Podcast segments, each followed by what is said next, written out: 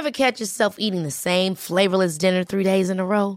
Dreaming of something better? Well, HelloFresh is your guilt-free dream come true, baby. It's me, Kiki Palmer.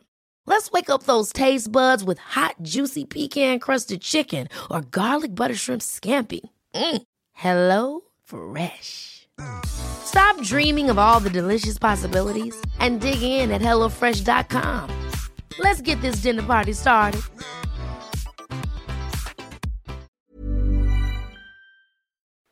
Es gibt doch eigentlich keine schönere Jahreszeit zum Daten als den Frühling. Deshalb wollen wir euch Hinge vorstellen. The Dating App designed to be deleted. Hinge ist gemacht für Menschen, die es ernst meinen. Und zwar unabhängig von deiner sexuellen Orientierung oder Geschlechtsidentität. Du legst ein ausführliches Profil an mit deinen gewählten Pronomen, kannst dafür sogar Sprachnachrichten und Videos aufnehmen. All das hilft dem Algorithmus, dir die Menschen anzuzeigen, mit denen du besonders kompatibel bist. Und wenn du unsicher bist, wie du ein gutes Gespräch anfangen kannst, machen dir die Prompts den Einstieg viel leichter.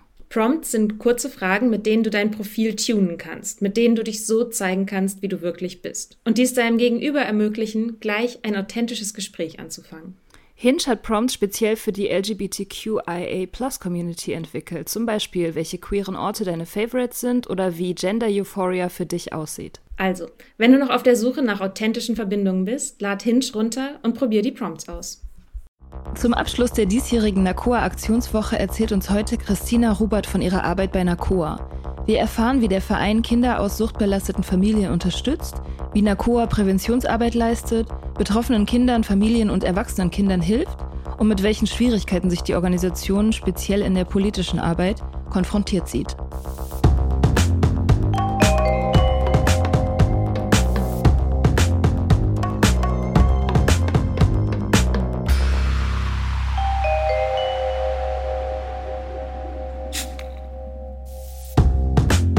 Hi Christina. Hi. Hallo, hallo, hallo. wie schön, dass das geklappt hat. Ähm, ich würde einfach mal einsteigen mit der Frage, was ist NACOA und was tut ihr?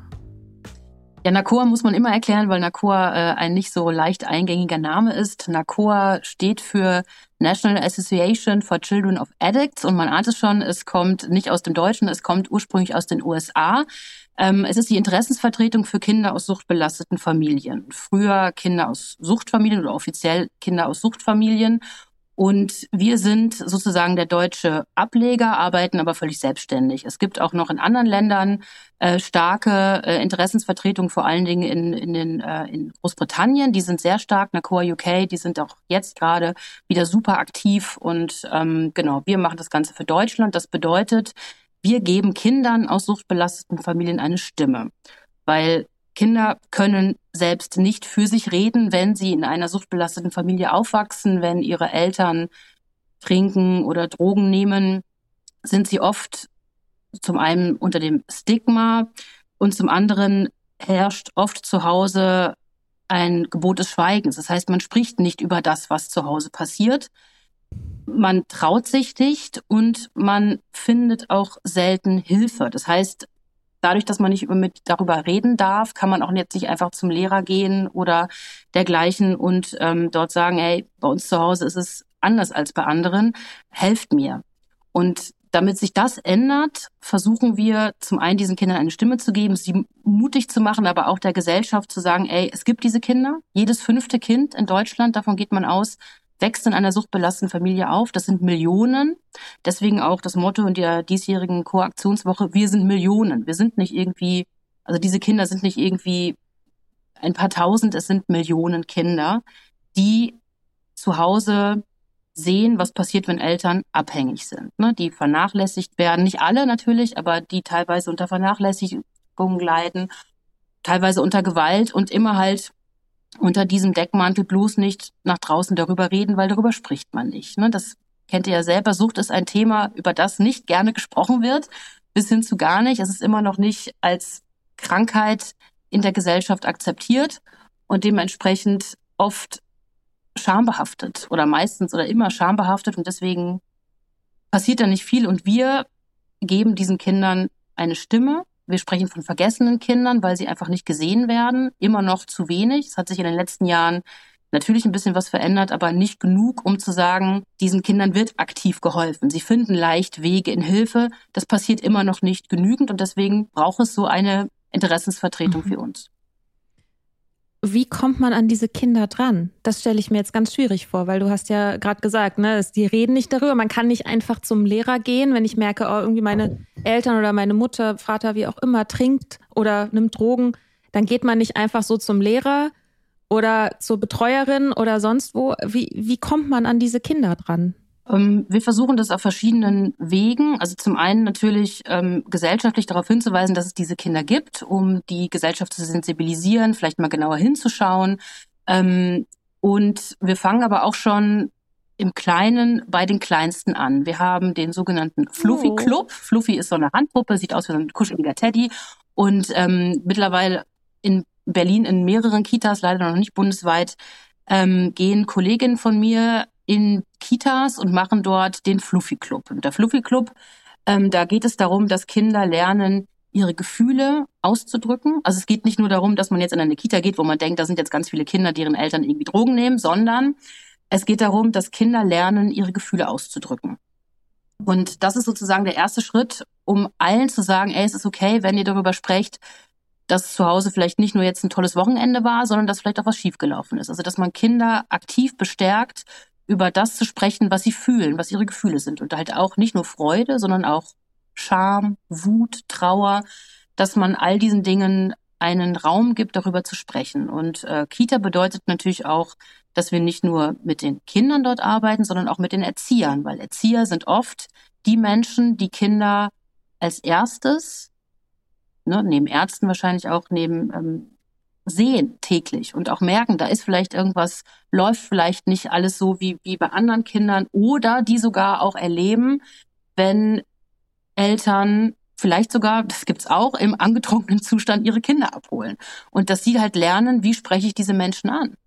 Dass die Erzieher und Erzieherinnen wissen, wie gehe ich damit um. Also wir fangen quasi dabei an, Menschen zu sensibilisieren und ihnen beizubringen, wie geht das? Wie, wie, wie, wie finde ich das Gespräch? Wie mache ich das auch ohne Stigmatisierung? Wie gehe ich offen an diese Menschen ran und einfach nicht zu sagen, ey, ihr macht hier groß, grob was falsch, sondern wie können wir euch helfen?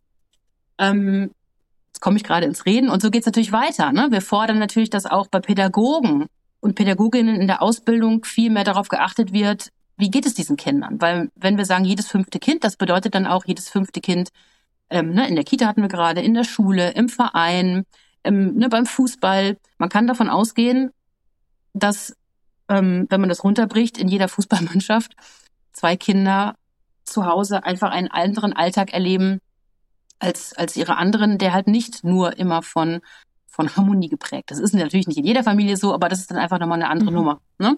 Wenn du selber Verantwortung tragen musst, wenn du vielleicht auch schon als Kind für deine kleineren Geschwister ähm, einen Elternteil ersetzt, weil dein Elternteil nicht in der Lage ist, die Familie als Familie funktional, funktional zu halten. Dann versuchen wir natürlich auch auf die Politik hinzuwirken. Das heißt, wir sind in Arbeitsgruppen mit dabei, wir sprechen mit Politikern, um darauf hinzuweisen, dass es diese Kinder gibt und vor allen Dingen, dass auch Hilfe finanziert wird. Ne? Wir sind ein Verein. Wir sind auf Mitglieder und auf Spenden angewiesen. Wir können nicht in ganz Deutschland ähm, in jeder Kommune ein Hilfsangebot anbieten. Das, dafür ist eigentlich die Gesellschaft und die Politik verantwortlich. Und diese Hilfe fehlt immer noch. Das heißt, wir versuchen darauf hinzuwirken, dass sich da was tut. Und genau, da kommen wir gleich wahrscheinlich noch drauf. Das ist äh, nicht mhm. so einfach. Okay, also ihr, wenn ich das jetzt richtig verstanden habe, also ihr arbeitet auf drei Ebenen so grob. Also einmal an die Kinder, an die betroffenen Kinder ranzukommen dann auf der Ebene von, vom Betreuungspersonal, also die zu sensibilisieren, die zu schulen und sozusagen auf gesellschaftlicher Ebene, so, also politische Arbeit, Öffentlichkeitsarbeit, so darauf hinzuweisen, es gibt diese Kinder und es sind, es sind Millionen. Genau, also wir können natürlich nicht überall diese Angebote machen, aber wir fordern das. Ne? Wir machen das vor allen Dingen durch die Öffentlichkeitsarbeit. Also Öffentlichkeitsarbeit ist unser größtes Instrument, weil wir ähm, wir sind nicht so groß. Mhm. Ne?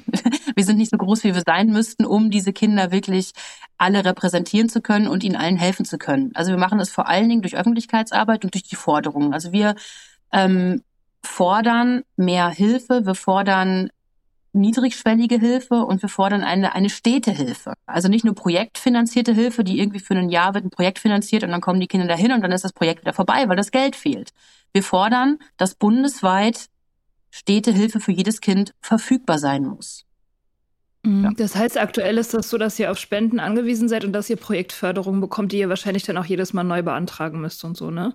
Genau, das ist eigentlich im Grunde das Hauptproblem. Also wir sind ein Verein, wir brauchen Mitglieder, wir brauchen Spenden, damit wir eine finanzielle Basis haben. Und darüber hinaus müssen wir für alles, was wir tun, Anträge schreiben, um mhm. einzelne Projekte zu finanzieren. Das heißt, wir haben alle nur Zeitverträge für ein paar Monate oder für wenige Jahre. Das heißt, auch wir, die wir für Nacor arbeiten, sind nicht stetig durchfinanziert, sondern ähm, also für mich ist es so, dass halt jedes Jahr ein neuer Antrag gestellt werden muss und bei anderen ist es auch teilweise jährlich oder zweijährig. Also es ist nichts, wo man jetzt sagen kann, ähm, das läuft alles wie geschmiert und äh, ähm, das ist alles safe. Nein, das ist es leider nicht.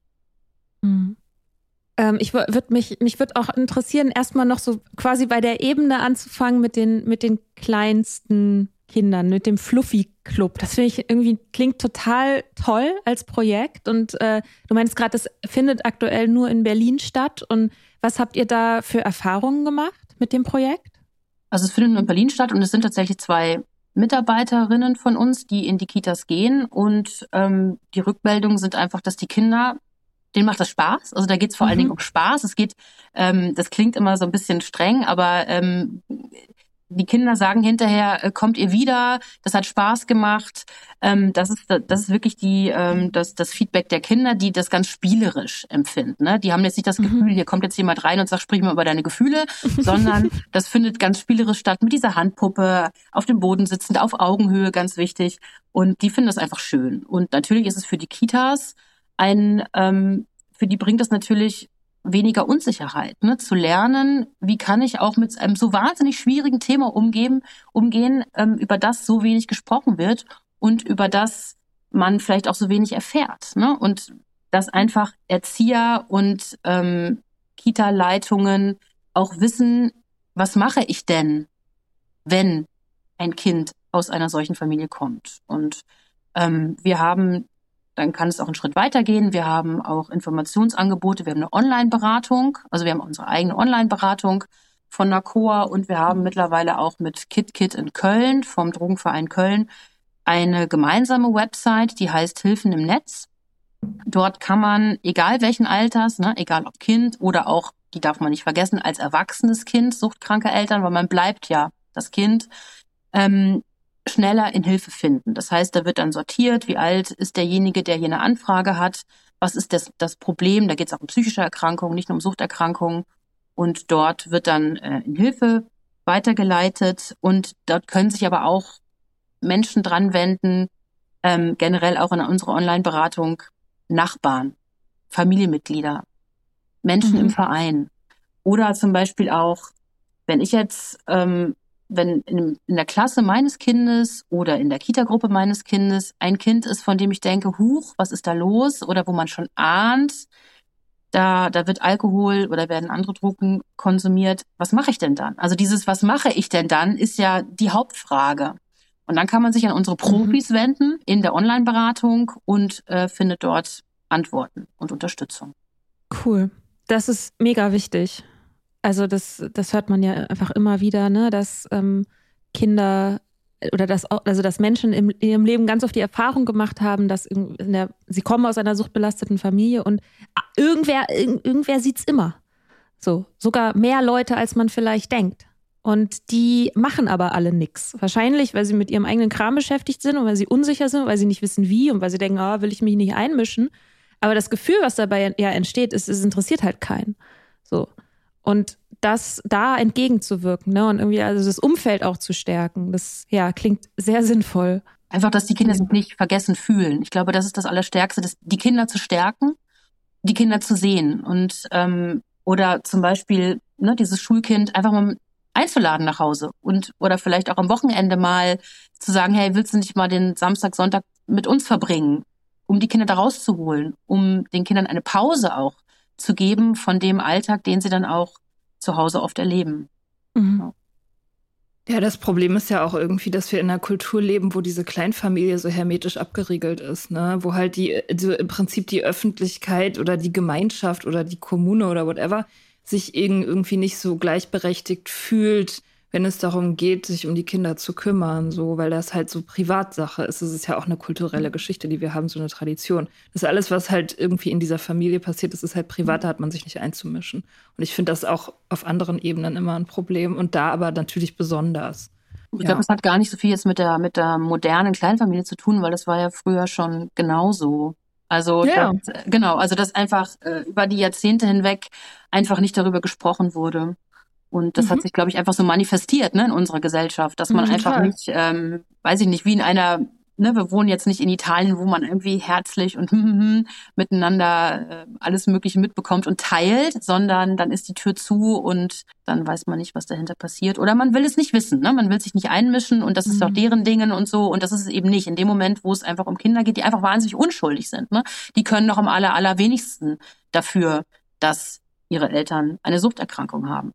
Ja, und ganz oft, also ich, ich denke mir auch mal so ganz oft sehen die Kinder das ja selber gar nicht. Also ich finde, man muss ja ein gewisses Alter auch schon erreicht haben, um zu verstehen, dass es bei einem zu Hause anders ist als bei anderen. Also es gibt ja so eine, weiß ich nicht, also ich, ich finde, man versteht das ja erst so mit zwölf oder so. Das ist halt, wenn man ganz klein ist, dann denkt man ja, bei uns zu Hause ist es so ist halt normal. Und man hat ja keinen Vergleich. Man ist ja, also, oder? Ich, ich weiß nicht, also ich, ich erinnere mich daran, dass es bei mir so war, dass ich halt irgendwie nicht, also dass ich erst relativ spät verstanden habe, dass andere Leute anders leben. Also fundamental anders leben. Ich glaube, es kommt auf die Intensität an. Also ich habe auch schon mit äh, Kindern gesprochen, die waren vier, fünf Jahre alt und die haben schon gesagt, ähm, ich möchte gerne, dass meine Eltern sich nicht mehr streiten, wenn sie betrunken sind. Also es, ähm, ich glaube, es ist eine Frage der Intensität was mhm. man in welchem Alter schon erlebt, welche Rollen man übernehmen muss und dann ähm, merkt, bei uns ist es anders. Also ich habe auch lange gedacht, dass man es vielleicht erst viel später merkt, aber es ist, glaube ich, eine Frage der Intensität. Und auch die Menschen, ähm, wir haben ja sehr viele Lunchtime-Interviews geführt und ähm, das heißt, wir haben mit sehr vielen Chor, mit sehr vielen Children of Addicts gesprochen und ähm, die meisten haben oft so Schlüsselmomente, an denen sie dann merken, hey, jetzt ist es hier total schief gelaufen. Sei es irgendwie ähm, im Urlaub, wo die Mutter dann so betrunken war, dass sie es nicht mehr geschafft hat, ihre Kinder ins Bett zu bringen. Oder dann, dass der Vater irgendwo besoffen rumlag. Ich glaube, was du vielleicht auch meinst oder was auch oft vorkommt, ist diese wirkliche Reflexion dessen. Ne? Was, was hat es mit mir gemacht? Also es sind ja zwei Phasen im Grunde. Zu wissen, zu Hause ist es bei uns irgendwie anders und dann ähm, unsere Erfahrung in unseren Interviews, hm, dass das so mit mit dem Auszug von zu Hause, ne, vielleicht mit dem Studium, mit der Ausbildung, dann mit mit rund um 20, Anfang 20 oft dann das Verständnis dafür entsteht, was hat das vielleicht auch mit mir gemacht? Also nicht nur, mhm. ich habe das jetzt durchgehalten, ich habe das geschafft, wir haben irgendwie, ich bin jetzt ausgezogen, mir geht's gut, sondern dass dann ganz viel passiert, ähm, wie verhalte ich mich? Was habe ich früher gelernt? Was habe ich nicht gelernt? Habe ich vielleicht nie gelernt, meine eigenen Gefühle zu formulieren, weil um mich ging es nie. Ne? Und dass man mhm. das dann auch oft erst merkt in der eigenen Beziehung, beispielsweise. Mhm. Oder vielleicht auch im Job, dass man irgendwie der Superperformer ist, weil man gelernt hat, immer der Superperformer zu sein und nicht noch ein weiteres Problem zu Hause darzustellen.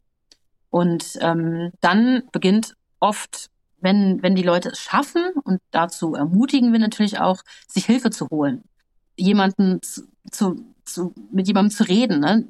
gerne in unserer Online-Beratung, aber gerne auch professionelle weitere Hilfe, psychologische Hilfe, um das aufzuarbeiten, um einfach einen Weg zu finden, dass man nicht selber wieder da reinrutscht oder dass man einfach stark wirkt und merkt, ähm, man darf auch sich selbst sein. Man ist nicht nur der Kümmerer, man ist nicht mehr der, Care, der Carer und muss sich um die anderen kümmern, sondern es geht dann um einen selbst.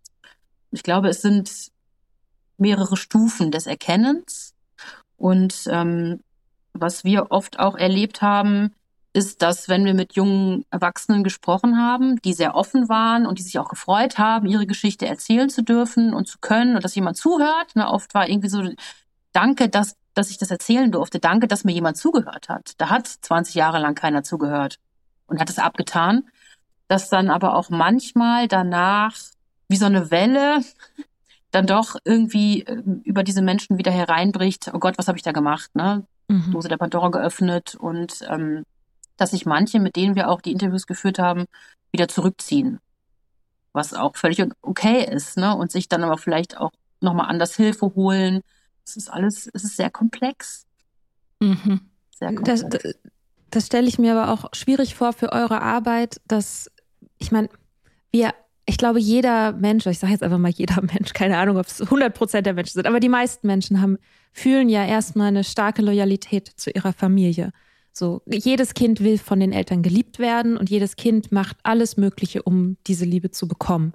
Und es ist super schwierig, sich aus solchen Dynamiken, da muss die Familie nicht mal für Sucht belastet sein, ne? Also sich aus diesen Dynamiken zu lösen und über Sachen zu sprechen, die zu Hause waren oder die vielleicht auch in der, ich sag mal, in der Erziehung falsch gelaufen sind, wo man als Kind was anderes gebraucht hätte, weil es immer wie sowas, weil man Angst hat, glaube ich, oder ne, ich kenne ich auch von mir selber so ähm, Angst hat, dass es dann Anklagen, Verurteilen gegenüber den Eltern und so eine Illoyalität, die man nicht möchte. Und das stelle ich mir jetzt ganz schwierig vor für eure Arbeit, weil das natürlich durch dieses, man redet nicht über das, was zu Hause ist, wenn man damit aufgewachsen ist, ist ja dieser Mechanismus, den wir alle haben, auf zwölf gedreht. Und das würde mich interessieren auch nochmal, wenn du da ein bisschen was zu sagen würdest, so wie schwierig das ist, wirklich auch Menschen zu finden, die bereit sind, darüber zu sprechen. Ähm, ich finde, es tut sich da was. Also ich bin jetzt seit, weiß ich gar nicht mal, zweieinhalb, dreieinhalb Jahren dabei und ähm, ich bin ja von, von Haus aus Journalistin und ich bin zu diesem Thema gekommen, indem ich erst über Alkoholkranke ein Radiofeature gemacht habe und habe das Ganze durchexerziert ähm, mit, mit Rea und einem Schnickschnack und habe dann aber gemerkt, ähm, weil ich auch in einer Selbsthilfegruppe einmal reinschauen durfte, dass ähm, die Angehörigen und die Kinder ja nochmal Opfer sind dieser Sucht. Ne? Mhm. Und daraufhin habe ich dann gesagt zu meinem Redakteur, ey, ich muss eigentlich gleich noch ein Feature hinterher setzen. Ich, ich werde dem Thema gar nicht gerecht. Und habe ähm, noch mal eine halbe Stunde gemacht, nur über Angehörige und über Kinder von suchtkranken Eltern. Und da, vielleicht auch jetzt im Vergleich zu dem Wissen, was ich jetzt habe, aber war es deutlich schwieriger als jetzt, Menschen zu finden, die mit mir offen gesprochen haben. Den Eindruck habe ich, weil ähm, klar, wir haben, machen jetzt viel mehr Öffentlichkeitsarbeit, auch über Instagram, erreichen damit einfach nochmal eine andere Zielgruppe, eine andere Altersgruppe als vorher über Facebook beispielsweise. Und ich habe schon den Eindruck, dass sich was tut, dass wir immer mehr Menschen finden, die auch sprechen. Also wir, wir machen ja nicht nur die Lunchtime-Interviews, wo wir ja trotzdem immer noch so ein bisschen in unserem eigenen Rahmen sind und jetzt nicht mit, mit Tausenden von, von Viewern, ähm, sondern wir vermitteln ja auch an, an, an Presse, ähm, ans Fernsehen.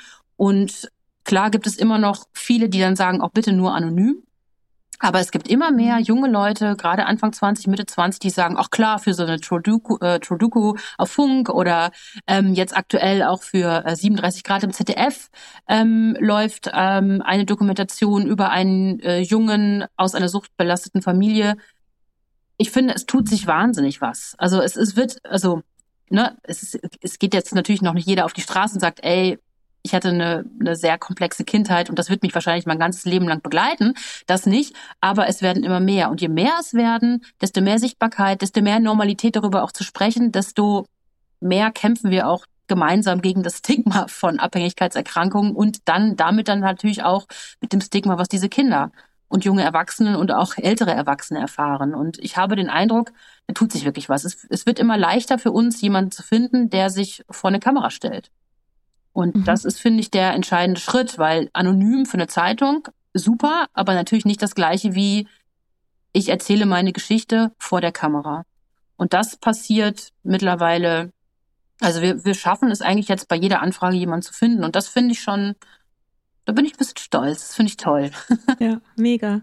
Gibt es irgendwelche gemeinsamen Probleme, die Kinder aus suchtbelasteten Familien haben? Gibt es da irgendwelche gemeinsamen Muster oder so? Ich meine, du sagst, es ist komplex und natürlich ist es das, jede Kindheit ist komplex und jeder Mensch, aber gibt es da so rote Fäden?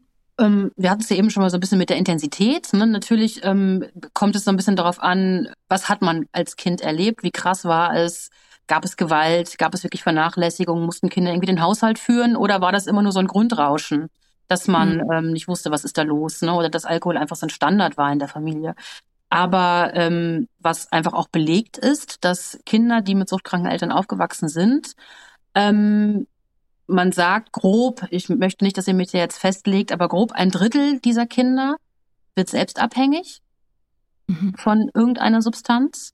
Man geht davon aus, dass, und das, man spricht immer von überlappend, dass ein Drittel psychische Probleme bekommt und dass im Grunde grob ein Drittel halbwegs heile aus dieser Kindheit herauskommt. Das kann man schon als eine Art roten Faden ähm, bezeichnen. Und man kann schon davon ausgehen, dass so eine Kindheit an kaum jemandem spurlos vorbeigeht. Und damit spreche ich jetzt nicht nur von der Kindheit, wenn die Kinder in dieser Situation stecken, sondern auch darüber hinaus. Ich habe es eben schon mal so ein bisschen angedeutet.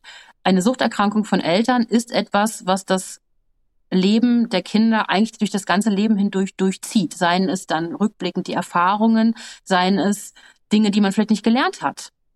Nämlich mhm. anderen zu vertrauen. Also ne, ein Elternteil, das sagt, ja, morgen höre ich auf oder ich höre jetzt auf und es passiert nicht. Oder ähm, dass man vergessen wird, von, von der Schule abgeholt zu werden. Oder dass vergessen wird, dass man von der Schule abgeholt wird. Ähm, das sind ja Dinge, die vergisst man das Leben lang nicht. Und ähm, ja, ich glaube, so eine, so eine Grundunsicherheit gehört schon dazu. Und vielleicht auch die Angst, in diese Muster hineinzufallen. Ich habe ja gerade schon gesagt, dass es vielen passiert. Und das ist natürlich, ähm, ja, wenn diese Spirale weitergeht und wenn man dann vielleicht doch, ohne es zu wollen, auch zu einem Elternteil wird, was sich so verhält, wie man es eigentlich nicht wollte, weil man genau weiß, was es bedeutet. Auch mhm. das passiert. Da haben wir auch mit äh, vor ein paar Wochen haben wir da, darüber mit äh, einem Stigmaforscher gesprochen, mit Georg Schomerus, der auch über Selbststigmatisierung gesprochen hat, die besonders stark ist bei Menschen, die eben Suchterkrankungen und äh, Gewalt in der frühen Kindheit erlebt haben und dass eben genau dieses so will ich nie sein, ich ne, so ist man, so darf man auch nicht sein, weil man selbst gelitten und dass dann, wenn man selbst eben dort hineinrutscht, dass es noch viel schwieriger ist, darüber zu sprechen, dass die Scham viel größer ist, weil man denkt, das darf, das darf ja nicht sein. Wenn es jemandem nicht passieren sollte, in sowas reinzurutschen, dann wäre das doch ich, die doch weiß, wie schrecklich das sein kann. Oder wie sehr andere auch darunter leiden. Und das ist natürlich so ein doppelter, so ein doppelter Käfig irgendwie, aus dem man ganz schwer, glaube ich, nur rauskommt. Ja, das Wissen und wenn man aber auch mit dieser Normalität aufgewachsen ist, ne, dass irgendwie Alkohol ständig dazugehört mhm. oder dazugehört hat, dann ist es auch einfach nicht einfach, alles anders zu machen. Nach einer kurzen Pause geht es weiter.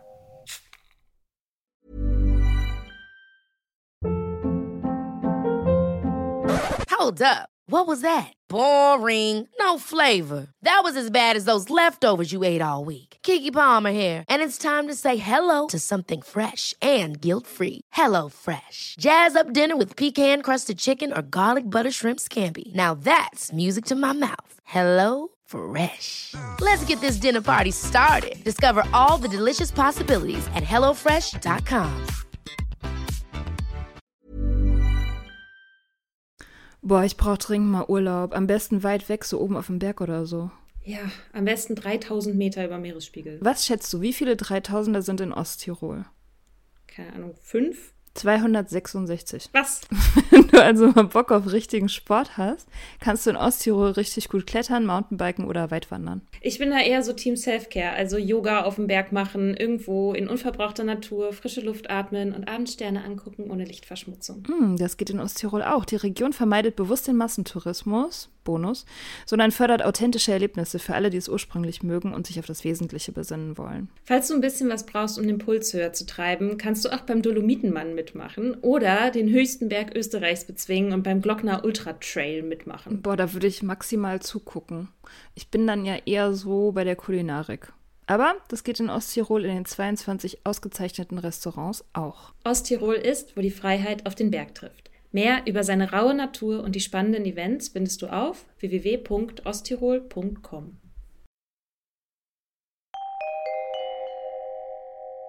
Bei eurer politischen Arbeit, was würdest du sagen, sind da die größten Hürden sozusagen auch in der Gesellschaft, darüber zu sprechen? Also wir haben jetzt über die Betroffenen selbst gesprochen, dass es eine Hürde ist, sich zu öffnen und da öffentlich drüber zu sprechen. Wenn ihr jetzt euch zum Beispiel an die Politik richtet oder so an die breite Öffentlichkeit, ähm, was sind da für Widerstände, auf die ihr stoßt? Naja, Sucht ist ja jetzt irgendwie kein sexy Thema, ne? Ja, ähm, und da ja. ja, naja, da will halt Wir arbeiten dran, das sexy zu machen. Total sexy. Meine, für meine, für meine Branding-Strategie war es mal total wichtig, dass es alles sexy aussieht. Ja, aber so. ähm, genau, ihr wisst, was ich meine. Es ist einfach nicht, mm. hat keiner Bock, sich damit auseinanderzusetzen. Es ja. ist viel cooler, sich mit einem Thema auseinanderzusetzen, wo man irgendwie schnell eine Lösung findet. Ne? Gerade bei Politikern. Mhm. Ähm, es ist natürlich viel schöner, wenn sie irgendwo hingehen können und einen Check überreichen können, dann ist das Problem gelöst. Das ist natürlich bei dem Thema Sucht absolut nicht der Fall. Und ähm, Unsere Erfahrung ist, ähm, meine Kolleginnen und ähm, Kollegen sitzen ja auch in Arbeitsgruppen mit, ähm, wo es darum geht, ne, wie können wir was verändern, wie können wir die Suchthilfe verändern. Ähm, und die erleben, dass sie dort mit den direkten Ansprechpartnern, die auch für die, ähm, also aus dem Gesundheitsbereich, aus dem Jugend- und Kinderbereich, da treffen sie durchaus auf offene Ohren. Aber dann eine Etage höher, wo es dann darum geht, wo das Geld verteilt wird, da ist dann irgendwann Schluss, weil Natürlich ist die Alkohollobby viel, viel stärker als wir, die wir da irgendwie an die Türen klopfen. Und dieses gesellschaftliche, diese gesellschaftliche Normalität, vor allen Dingen von Alkohol, ne? wir sind nicht nur für die Kinder von Alkoholkranken zuständig sozusagen, sondern von allen Drogen. Aber natürlich ist Deutschland nach wie vor ein Hochkonsumland von Alkohol. Wir gehören da zu den ähm, Top, also mindestens Top 10, ich meine sogar Top 3, Top, Top 4 der Welt. Ja, ich glaube, genau. Und das mit diesem Wissen, was wir eigentlich haben, ne? wir wissen ja, was Alkohol mit den Menschen macht. Und dann muss man nur schauen, ne? Oktoberfest, ähm, ich kann diese Bilder nicht mehr sehen. Oder Schützenfest, jetzt gerade gewesen, Karneval. Ähm, Alkohol ist in dieser Gesellschaft omnipräsent und von den aller, allermeisten völlig akzeptiert. Und es wird viel zu wenig in Frage gestellt. Und ähm, Natürlich sind da in Deutschland die großen Brauereien, die äh, laufen halt den ähm, Politikern als Lobbyisten äh, die Türen ein und ähm, da kommen wir gar nicht gegen an. Man hat das ganz gut gesehen, vor einem Jahr ähm, gab es einen Film zum Thema Alkohol im, im ZDF und ähm, Nakoa durfte da eine kleine Rolle spielen. Und gleichzeitig sah man einfach, mit welchem Selbstbewusstsein Brauer Weinbauern es für völlig normal halten, was sie da machen, was sie da produzieren, was sie da mit welcher Werbung raushauen. Und auch in, in Brüssel, wo einfach die Lobby Lobbyisten ein- und ausgehen, da haben wir einfach wenig Chancen. Also wir sind aktivst dabei. Ähm, und das kennt ihr wahrscheinlich selber im Gespräch, ne? Wenn ähm, trinkt doch einen mit. Oder ähm, dass man sich immer erklären muss, wenn man keinen Alkohol trinkt. Das ist ja völlig absurd. Und solange das so bleibt, ist es, glaub, ist es, bleibt es für uns wahnsinnig schwer, da auch einen äh, Wandel zu starten. Also zu starten, soweit würde ich nicht gehen, vielleicht sind wir da am Start, aber es gab jetzt aktuell, ich will jetzt den Namen der Brauerei nicht nennen, es gab eine Werbung, zwar für alkoholfreies Bier, aber für Bier. Es war eine schwangere Frau ja, fotografiert worden. Habt ihr das gesehen? Mm. Hochschwanger, nee das, sie hatte ein Hemd an, das Hemd war so auf, man sah den nackten, schwangeren, fetten Bauch und sie hatte eine Bierflasche am Mund. Es war eine 0,0 Flasche, aber es war eine Bierflasche. Und natürlich ist das für den aller, aller, allergrößten ähm, Anteil der Menschen, die sagen, ja, ist doch cool, da können halt die Schwangeren auch ihr Bier trinken und haben auch, haben auch Nee, aber so wurde kommentiert, ne? So wurde ja, kommentiert. Ja, klar. Nee, die Brauerei auch. denkt wahrscheinlich auch, das ist jetzt richtig progressiv und geil und wir freuen uns alle darüber. Das ist ja. doch Empowerment. Ja, ja, die haben damit gespielt, ne? Ich würde gar nicht, ja. so weit würde ich gar nicht gehen, sondern ich würde, ich würde sagen, sie haben mit dem Aufschrei, Aufschrei gerechnet und äh, der mhm. kam in, in kleinen Teilen. Da war ähm, der ähm, FASD Deutschland, die sich einsetzen für Kinder, ähm, deren Eltern oder deren Mütter in der Schwangerschaft getrunken haben. Mhm. Das ist ja Wahnsinn. Und nicht jeder sieht sofort, das ist ein 0,0 Bier. Einfach diese Tatsache, dass ein Bier immer überall dazugehört, auch wenn ich schwanger bin. Das ist das Interessante bei diesen ähm, bei bei diesen 0,0 Produkten. Ich habe da auch drüber nachgedacht, als ich diese Werbung gesehen habe, habe ein paar Artikel gelesen Und da ging es immer darum, 0,0 ist ja kein, schadet ja nicht, weil ist ja kein Alkohol drin. Und diese Frage, ist das jetzt ein Problem, dass das nun, wie viel Alkohol da drin ist oder nicht? Für mich ist das gar nicht der Punkt, sondern der Punkt ist, dass nach den Richtlinien, die schon also lax genug sind für die Werbung von Alkohol, heißt es immer, es muss, es gibt Punktnüchternheit. Also solange Menschen zu bestimmten Zeitpunkten das, diese Nüchternheit einhalten, ist alles in Ordnung. Das unter anderem beim Autofahren, das in der Schwangerschaft, bei Medikamenteneinnahme. Und das sind Räume, in denen das immer verboten war, Alkohol zu zeigen oder auch weiterhin verboten ist, Alkohol zu zeigen. Also du darfst laut diesen Richtlinien dürfen Firmen nicht einen Autofahrer zeigen, der ein Bier in der Hand hat. Jetzt aber haben wir diese 0,0 Produkte. Und jetzt schafft man es plötzlich, dass Bierflaschen eben in Räumen auftauchen, die ihnen vorher immer vers versperrt waren. Und das finde ich ist das eigentlich perfide, dass damit sozusagen dieses Bild ausgedehnt wird auf Räume, in denen die eigentlich nach den eigenen Richtlinien tabu sind. Und das, ja, das, das ist krass. Und das, es gibt auch von einer anderen Bierfirma gibt es auch so, ein, äh, so eine Werbung, wo jemand eben Auto fährt und aus dem Fenster so eine 0,0 Flasche hält. Darf man natürlich theoretisch machen. So. Ist es gut, das zu machen? Als nächstes kommen die Kinder. Als nächstes haben wir Plakate, wo, wo, wo ein Zehnjähriger drauf ist mit nur 0,0 Bier. Ja. oh Gott. Aua. Ja, aber das Schlimme ist ja, man kann sich das vorstellen. Ne? Man kann sich ja, das klar. vorstellen, dass diese Grenzen einfach äh, weiter verschoben werden. Und diese Werbung, also das hat halt so viele Facetten. Ne? Also das Schwangere äh, ist das eine, aber auch die Tatsache, dass ja auch trockene Alkoholkranke auch durch Ersatzprodukte wieder auf den Geschmack kommen können. Also da ist so viel dabei, was einfach entweder nicht gewusst wurde. Ich glaube das nicht. Ich glaube, dass es einfach ähm, Werbung, ne? Die wollen ähm, provozieren, das ist ihnen gelungen und ich habe auch bemerkt, dass einfach in diesem Community Management ähm, auf Insta entweder saß da jemand am anderen Ende, der einfach völlig überfordert war von dem, was da kam, oder aber man hat alles laufen lassen. Also ich fand es schon äh, auf allen Ebenen wahnsinnig ähm, befremdlich und äh, gefährlich. Es ist einfach mhm. gefährlich. Und diese Normalität, die macht mir Angst das, die Weißweinschorle am Spielplatz. Mhm. Diese Normalität, und das merke ich natürlich auch selber im Bekanntenkreis, die auch wissen, dass ich für Narcor arbeite, selbst wenn ich darüber rede, ändert das nichts. Also mhm. das ist, äh, oder wenig, sondern da wird dann halt kein Alkohol getrunken, wenn ich es nicht mehr vertrage. Aber nicht, mhm. äh, weil ich darüber nachdenke, dass es ein Zellgift ist, was es mit den Menschen macht. Das finde ich erschreckend. Was wir noch gar nicht äh, besprochen hatten, war das Schambesetzte kommt ja auch daher, dass Abhängigkeitserkrankungen und Sucht immer noch in Milieus verordnet wird, die, wie sagen wir das denn jetzt politisch korrekt? Also der Witz ist doch, Sucht ist, ein, ist eine Krankheit, die in allen gesellschaftlichen Schichten vorkommt. Mhm. Egal, mhm. Äh, ob ich ein Arzt bin oder was auch immer, unabhängig vom Geld, vom sozialen Status, wird gesoffen. Und mhm. diese Kinder sind in allen Familien. Die sind nicht nur da, wo sich äh, wahrscheinlich der Großteil der Menschen diese Kinder vorstellt, in äh, sozial schwierigen Milieus, sondern einfach überall. Und zwar prozentual gleich. Es macht keinen Unterschied, mit wie viel Geld ich aufwachse.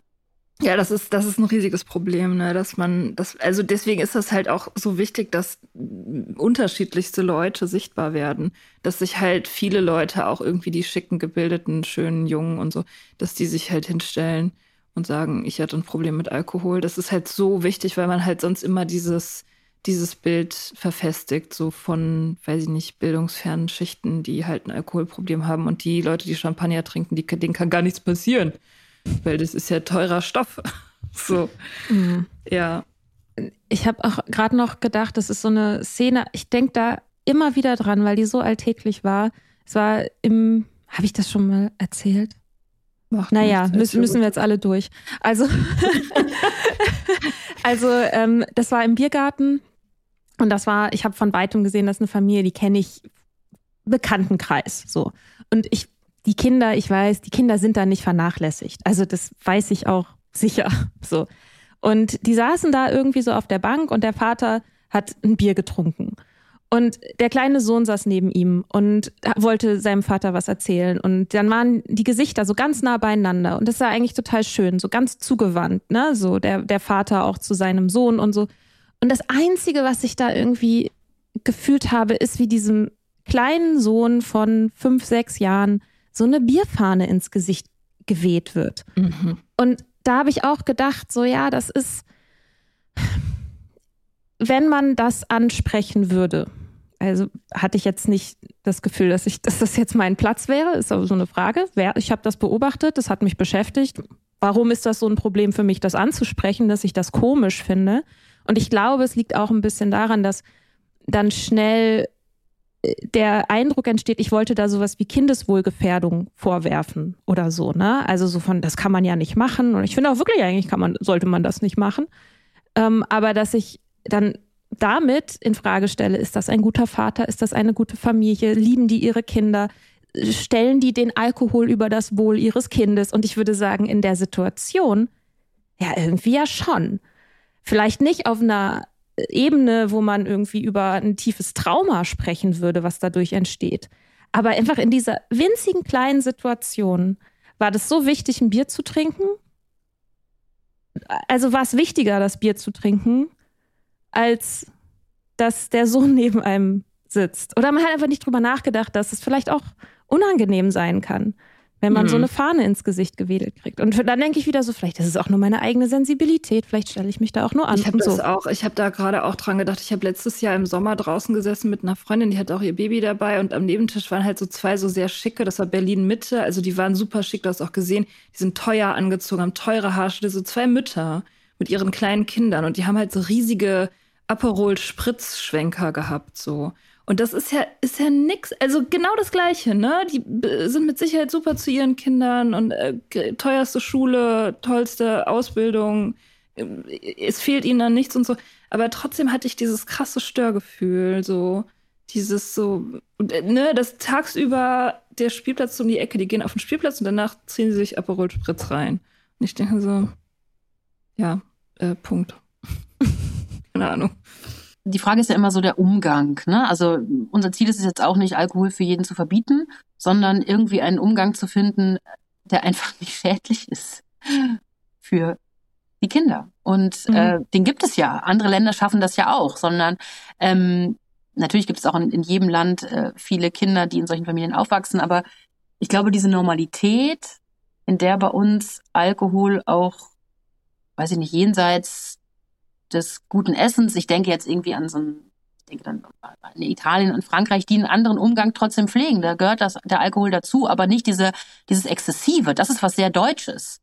Dieses, mhm. ähm, ich brauche zum Feiern Alkohol. Ich werde nur locker mit Alkohol. Ich muss mehr trinken. Es ist cool, wenn ich, hm, da muss ich irgendwie viel verändern. Ich denke auch gerne, gerne, gerne, gerne dran zurück. Ich war, ähm, wir kamen ja gerade vom Karneval eben ich war tatsächlich, ne, ich bin, ich bin ein Landkind, ne, ich bin schön in Westfalen auf dem Land groß geworden und war auch Tanzmariechen. Ich war ein roter Funke. Ach. Und ähm, erst bei den Kindern und dann bei den, bei den, bei den Jugendlichen. Und ich weiß noch, ich war die Jüngste in der Gruppe, ich war 13, war die, die da durch die Gegend geworfen wurde, Spagat landen und diese ganzen Geschichten. Und dann sind wir auch woanders dann aufgetreten. Und die haben mich alle ganz selbstverständlich mit in die Sektbar genommen. Und ich fand es damals irgendwie normal, ich glaube, meine Eltern wussten das auch überhaupt nicht. Und jetzt so mit dem Wissen, ich finde das unverantwortlich. Ich finde das wahnsinnig mhm. krass.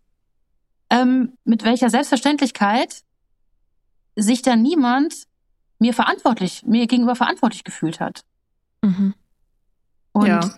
Ähm, Christina will es auch ein. Ne? Und wahrscheinlich habe ich auch mitgenippt. Und ich weiß nicht, kleiner Feigling oder irgendwie so ein Schnurz gab es da damals immer. Und das finde ich so rückblickend gruselt mich das sehr. Und das, das gibt's ja immer noch. Das ist ja jetzt nicht irgendwie, das ist jetzt nicht vorbei, weil es vor, vor 30 Jahren war, sondern das, ist, das geht ja so weiter. Ne? Das ist ja etwas, die Schützenfeste, die Karnevalsveranstaltungen, das läuft ja alles weiter. Also diese, diese, dieser Exzess, ich glaube, das ist das, was mich eigentlich am meisten stört. Mhm.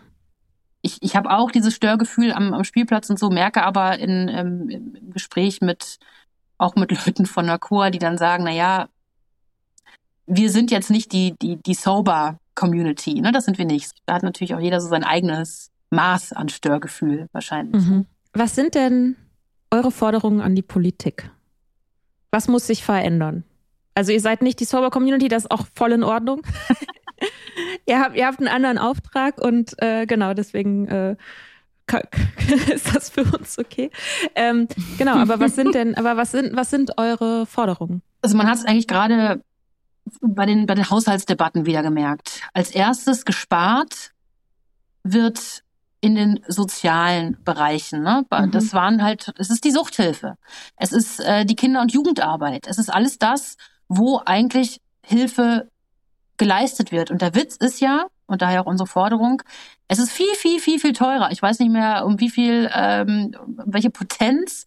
Es ist viel, viel teurer. Die Folgen, viele, viele Milliarden. Es ist wirklich Wahnsinn. Es irre Zahlen. Irre. Ja, wirklich. Es ist, es ist einfach wahnsinnig man muss es so sagen, es ist wahnsinnig bescheuert, nicht in Prävention zu investieren, sondern in das, was man hinterher zahlen muss für die Menschen, die irgendwie äh, in die Reha gehen oder weiß Gott, was passiert, wenn sie suchtkrank sind. Also Suchtkranke sind für die Gesellschaft viel, viel, viel, viel teurer als frühe Prävention.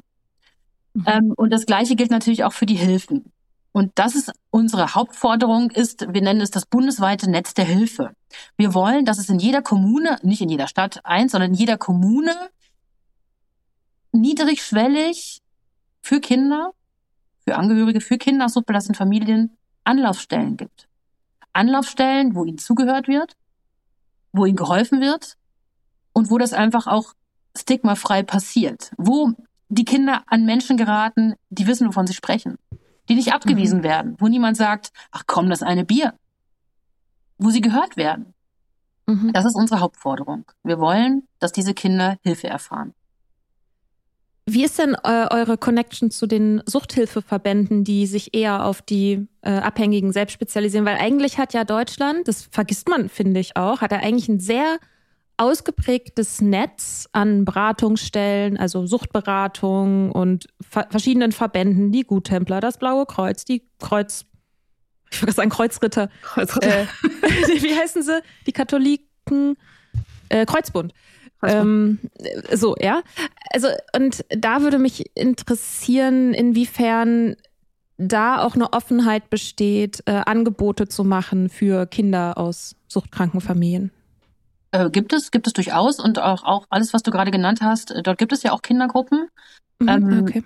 Zum Beispiel bei Alanon, die haben eine eigene Gruppe, ähm, Alatin heißen die für, für mhm. Teenager. Ähm, dann ähm, die Guttempler, also es gibt fast überall Kinder- und Jugendgruppen, auch aus mhm. dem Wissen heraus. Also da gibt's keine, ähm, keine äh, Konkurrenz oder so, das gibt es nicht. Und ähm, vom, vom Kreuzbund, es gibt die Smiley Kids in ähm, im Sauerland. Also es gibt von, von diesen großen äh, bekannten Namen auch immer wieder äh, Kindergruppen. Also es gibt vielleicht mehr Kindergruppen, als man denkt. Die Kinder müssen nur in diese Gruppen finden. Ähm, was tatsächlich ähm, noch nicht so ausgeprägt ist, sind Gruppen für erwachsene Kinder suchtbelasteten Familien.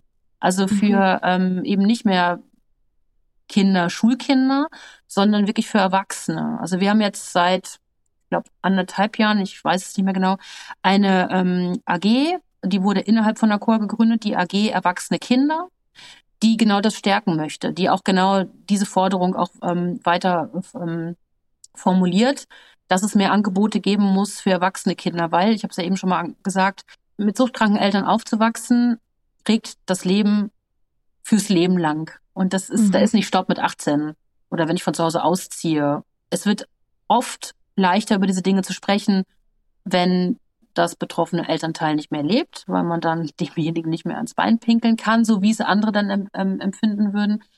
Ähm, aber es bleibt. Und da fehlt es nach wie vor besonders an Gruppen. Also es mhm. darf natürlich noch viel, viel, viel mehr Kindergruppen geben, keine Frage. Aber auch an Erwachsenengruppen mangelt es, das kann man sagen. Wir haben mhm. da jetzt so einen, so einen Zoom-Salon seit ich glaube seit einem halben Jahr. Ähm, noch nicht ganz verstetigt, aber in regelmäßigen Abständen gibt es ähm, einen, einen Zoom-Talk. Das ist so eine, so eine Mini-Selbsthilfe bei uns.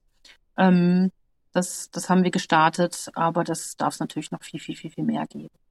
Mhm. Ja, man kann ja jetzt auch ungefähr dann davon ausgehen, dass in unserer Hörerschaft ungefähr ein Drittel auch mit äh, Eltern aufgewachsen ist oder mit einem Elternteil aufgewachsen ist, das eine Suchtproblematik hatte oder hat. Und wenn jetzt äh, ein Hörer oder eine Hörerin ähm, nach genau so einer Gruppe sucht ähm, oder vielleicht sogar eine gründen will, ist das auch möglich über NACOA? Also sprich, kann man euch einfach ansprechen und sagen, oh, ich hätte da Interesse mal oder so? Oder wie, was mache ich dann? Also anfragen kann man immer, äh, am besten an Wenn man eine Antwort kriegt, dass die, nee. Nein, nein, nein, äh, an info.nacoa.de und ähm, mhm. wir haben auf unserer Website ähm, auch eine, das nennt sich bundesweite Vernetzung. Das heißt, man kann auf unserer Website per Postleitzahlsuche schauen, wo in der Nähe gibt es welches Angebot. Also Ach, da kann man sich, ähm, also es ist so eine Landkarte und da kann man dann schauen, welche Art von Angebot gibt es in meiner Nähe. Da kann man schon mal suchen. Und klar, also wir vernetzen auch gerne Leute, die weiterhin Dinge machen wollen. Und ähm, tatsächlich geht über die sozialen Medien äh, recht viel. Also über, über Insta haben wir mittlerweile eine, eine stark wachsende Community, die sich mittlerweile auch untereinander kennen, wo man auch Verbindungen ähm, schaffen kann. Das klappt ganz gut. Mhm. Genau. Und wenn man, äh, wenn man NACOA unterstützen möchte, was für Möglichkeiten hat man da? Ich liebe diese Frage. Also ganz einfach kann man äh, natürlich bei uns Mitglied werden. Ne? Das mhm. ist, ähm, ich glaube, es geht los bei 12,50 Euro. Also man macht sich nicht arm. Im Jahr oder im Monat? Im, im Jahr. Ich okay. ähm, gucke gleich nochmal nach, dass ich nichts Falsches erzähle. Also es gibt, es gibt einen Studenten, ja. es gibt einen Studenten, einen äh, Studierendentarif und dann halt einen, einen Normalzahler sozusagen. Also Mitglieder, wir können sehr gerne weitere Mitglieder äh, gut gebrauchen. Je nachdem, ähm, wie viel man dann da reingibt, ist man dann auch stimmberechtigt und ähm, kann bei, bei der Jahresversammlung mitbestimmen. Und dann kann man natürlich spenden. Es mhm. gibt auf unserer Seite einen Spenden-Button. Es gibt auch auf Insta einen Link zu den Spenden. Also klar, gute Arbeit kostet Geld. So einfach ist es. Und ähm, daher Spenden und Mitglied werden ist das, was uns als NACOA ähm, in unserer Arbeit stärkt. Und natürlich mhm. Werbung machen dass mhm. es uns gibt, damit die Menschen einfach wissen, da ist jemand, der mir zuhört und der für mich da ist. Das ist, glaube ich, ganz, ganz, ganz, ganz wichtig. Mhm. Geil. Also spendet, werdet Mitglied, äh, weil die Politik macht's nicht. Sie lassen uns damit alleine. Aber wir brauchen die auch nicht. Naja, ganz ohne. Aber ich meine, je mehr wir. Ich, aber je lauter ähm, wir da sind, desto mehr muss ja. die Politik auch zuhören. Ja. So. Genau. Und vielleicht habt ihr ja, vielleicht können wir, schaffen wir das ja innerhalb der nächsten Jahre, dass wenigstens eure Verträge ein bisschen länger laufen. Weil das ist ja auch, das finde ich ähm, so perfide eigentlich daran, dass diese, ähm, dass für Kinder diese Erfahrung in so einer, in einer Familie aufzuwachsen, die suchtbelastet ist, damit einhergeht, nicht gehört zu werden, ignoriert zu werden, oft auf jeden Fall und äh, sozusagen, dass die eigenen Belange nicht wichtig sind und dass jetzt sozusagen diese, diese Dynamik, dass wir die auf gesellschaftlicher Ebene weitertragen, das finde ich das Tragische eigentlich daran, dass es sich eben, dass es, dass wieder die Erfahrung ist, okay, es ist eine, es ist prekär, es ist, diese, diese Angebote sind in Gefahr, die werden als erstes weggekürzt und dabei ist es so wichtig.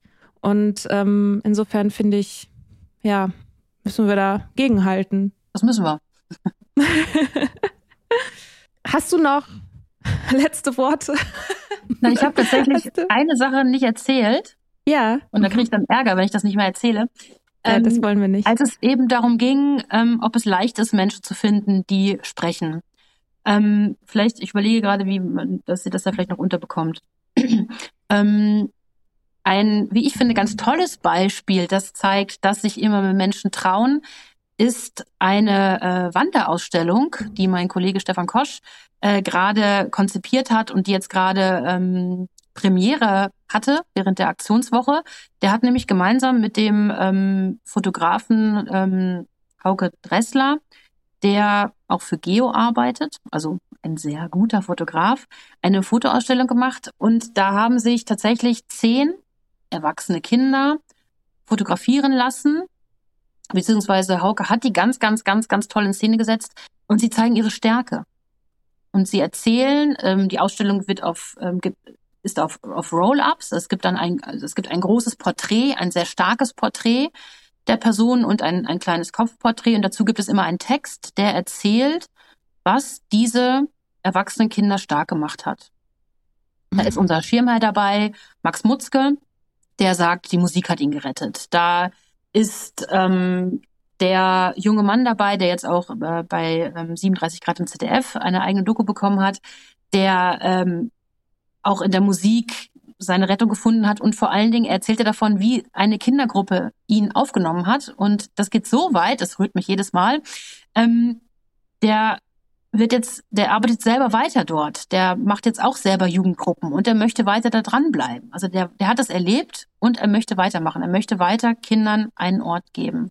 Da ist eine äh, Autorin dabei, die ähm, durch das Schreiben eine Art Therapie für sich gefunden hat. Da ist eine junge Frau dabei, die sich selbst Tanzen beigebracht hat. Die hatte früher keine Chance, äh, einen Tanzkurs zu machen und hat dann selber alleine schon als Kind vorm Spiegel gestanden und versucht, ihre Gefühle in Tanz in Bewegung zu bringen. Und ähm, diese Fotoausstellung, die soll auf Wanderschaft gehen durch ganz Deutschland und einfach zeigen, dass man, wenn man die richtigen Hilfen und die richtigen Instrumente findet für sich selbst, man durchaus auch stark aus so einer Kindheit herauskommen kann. Und die, wo kann man die jetzt gerade sehen? Ähm, also, jetzt gerade kann man sie noch sehen bis zum 1. März in Berlin in der Schiller-Bibliothek am Leopold, mhm. Leopoldplatz im Wedding, mittendrin. Mhm. Und ähm, danach kann sie gegen eine, wir sagen das, gegen eine Schutzgebühr ausgeliehen werden. Also es gibt im mhm. Moment gibt es nur ähm, eine, eine Runde sozusagen, das sind 24 Roll-Ups. Und je mehr äh, Menschen oder je mehr Vereine oder Suchthilfestellen oder was auch immer ähm, die zeigen möchte und ähm, sollen dann auch mehrere gedruckt werden. Und da kann man sich dann okay. ähm, an uns wenden. Und äh, wenn man Interesse hat, auch wieder an info.etnacor oder an kosch.etnacor.de. Und dann äh, soll die auf Wanderschaft gehen und von möglichst vielen Menschen gesehen werden. Vielleicht können wir sie auch noch erweitern durch andere tolle Menschen. Ähm, da wäre ich sehr dafür. Das ist schön. Super gut. Also wenn jetzt jemand zuhört, der oder die irgendwie in, für einen Verband arbeitet oder in einer, für eine Einrichtung, wo auch immer und sich denkt, ja, das klingt gut, dann kann man sich bei euch melden. Und wer in Berlin im Wedding ist, kann auch vorbeischauen und sie sich angucken. Super gut. Verlinken wir alles in den Show Notes. Ja. Spenden und, und alles. Und, ja. und all unsere Websites, ne? All unsere Websites. Wir haben Alle ganz, Websites. ganz viele mittlerweile, ja. ja. Alles klar. Ja, cool. machen wir gerne. Gut. Dann äh, vielen Dank, dass du da warst. Sehr gerne. Und vielen Dank für deine Arbeit, für eure mhm. Arbeit. Mhm. Sehr gerne. Öffentlichkeit ist unser größtes ja. Gut und äh, deswegen bedanken wir uns auch, dass wir hier bei euch sein durften. Sehr, sehr gerne. Ja, Auf Instagram gerne. findet man euch unter Nakoa Deutschland. Nakoa Deutschland. Sehr gut. Dann cool. schönen Dann Sonntag. Schönen Sonntag. Euch auch. Danke. Tschüss. Ciao.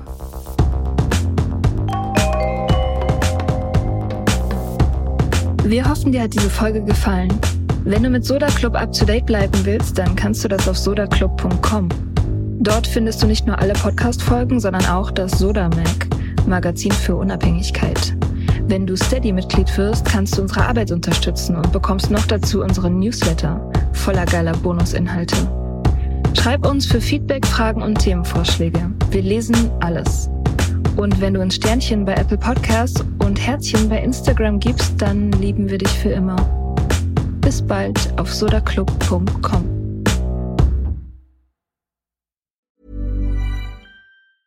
Ever catch yourself eating the same flavorless dinner three days in a row? Dreaming of something better? Well, HelloFresh is your guilt-free dream come true, baby. It's me, Kiki Palmer. Let's wake up those taste buds with hot, juicy pecan-crusted chicken or garlic butter shrimp scampi. Mm. Hello Fresh. Stop dreaming of all the delicious possibilities and dig in at HelloFresh.com. Let's get this dinner party started.